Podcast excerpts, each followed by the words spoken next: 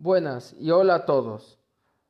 Hoy, viernes 29 de enero del 2021, se generará este nuevo podcast dirigido para la materia de costos de la Universidad UTP, Universidad Tecnológica de Puebla, por el alumno José Alfredo Valdés Pérez, del segundo cuatrimestre del Grupo F. Y sin nada más que decir, damos comienzo a este podcast.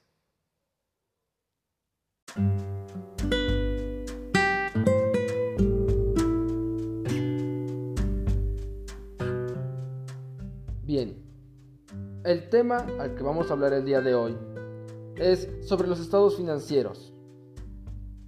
Bien, los estados financieros es un tipo de información de la contabilidad financiera, que nos sirve para saber si nuestra empresa o una empresa a la que lleguemos a trabajar genera utilidad o es práctica, si es rentable o en dicho caso no lo es.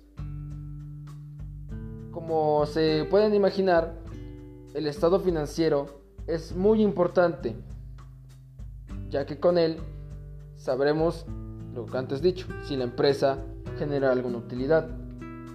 No obstante, también hablaremos de la construcción y la rentabilidad de esta, ya que como podemos saber, también ya tenemos tres tipos de cortes o formas de saber nuestro balance en una empresa, como es el balance de situación financiera, que explicaré más adelante, el estado de resultados, el estado de flujo de caja.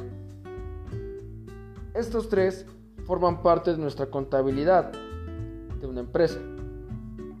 Pero, ¿en verdad es necesario el estado financiero? Bien, para antes de hablar del estado financiero, tenemos que saber quién es el que aporta este estado financiero. El estado financiero lo puede generar un contador, pero no cualquier contador ya que éste tiene que tener saber cómo hacer este estado, ya que también cuenta con una estructura y una jerarquía. Pero antes de hablar de eso, el contador tiene que saber todos los ámbitos y contactos que tiene que tener un estado financiero. Los estados financieros llegan a tener los primeros 10 días del mes como que una prórroga, ya que para hacerlo antes se necesitará de los, del balance de situación, el estado de resultados y el estado de flujo de caja. Es muy común entregarlo los 10 primeros días de cada mes, pero depende del, del tiempo de caja a corte en cómo lo hagas, si es bimestral, trimestral o hasta de un año. Eso depende mucho de tu empresa. Algo de lo que muchos no se dan cuenta, según estudios del SAT, es que 5 de cada 8 empresas no cuentan con este estado financiero. Claro, estas empresas son o medianas o pequeñas. Grandes, muy rara vez ha habido el caso en los que no han hecho sus estados financieros. Y ya que sabemos esto, también tenemos que saber cómo es que el balance de situación financiera y los otros dos aspectos más tienen que ver con el estado financiero para su creación y uso. Bien, el balance de situación financiera consta de activos, pasivos, patrimonios o capital.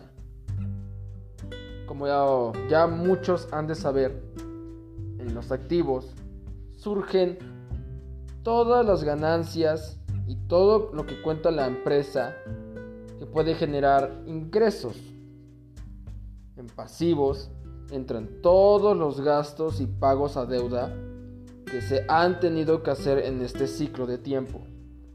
En el patrimonio o capital, como ya sabemos, entran todos esos pequeños aspectos como lo que son este, afores o sectores de salud para los empleados. Claro, si lo vemos de un aspecto en el que tú eres el jefe, es como lo vas a ver. Si eres el empleado, va a ser lo mismo, pero en patrimonio obviamente cambiar en algunos aspectos. Bien, y ya que sabemos que hay activo, pasivo y patrimonio o capital en el balance financiero, tenemos que saber que en el estado de resultados solamente entran las ventas y, bueno, sea ventas, costos o productos. Este, como nada más tenemos esos aspectos, ya contamos con dos ramas que se enlazan una a otra. La producción de la empresa y las ganancias y costos de la empresa, la utilidad. Y en el estado de flujo de caja, ahí se va a ver la utilidad de cada cosa. Entonces, si sabemos la utilidad, si sabemos lo que cuenta nuestra empresa y sabemos lo que genera nuestra empresa, el estado financiero lo que va a hacer es que con esos tres datos nos va a recopilar y nos va a formar de tal forma que sabremos si nuestra empresa tiene más gastos de los necesarios, si algo no está saliendo bien en la producción y si nuestro producto es de calidad o es fiable. Y sabiendo todo esto, el estado financiero nos va a ayudar con esto sin tener que hacer en algunos casos algunas pruebas de campo que también son necesarias como en toda empresa la necesita. Entonces, todo lo que estuve revoloteándolos por lo menos un rato, el estado financiero es muy importante. Sin él, va a haber ocasiones en las que va a haber incertidumbre en una empresa, en las que no sabremos si en verdad tenemos ciertos aspectos positivos o si solamente estamos dando un producto en el cual la gente no prefiere. Si ese producto está saliendo bien conforme a lo que nos está costando. Y si ese producto tiene un valor que no es coherente con el costo o si no es coherente con lo que se está ofreciendo.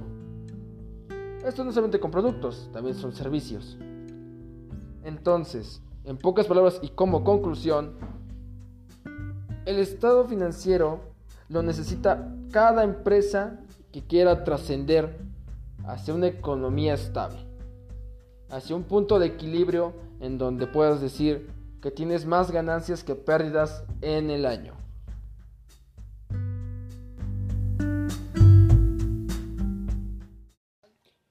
Y sin más que decir, este fue el podcast del viernes 29 de enero del 2021.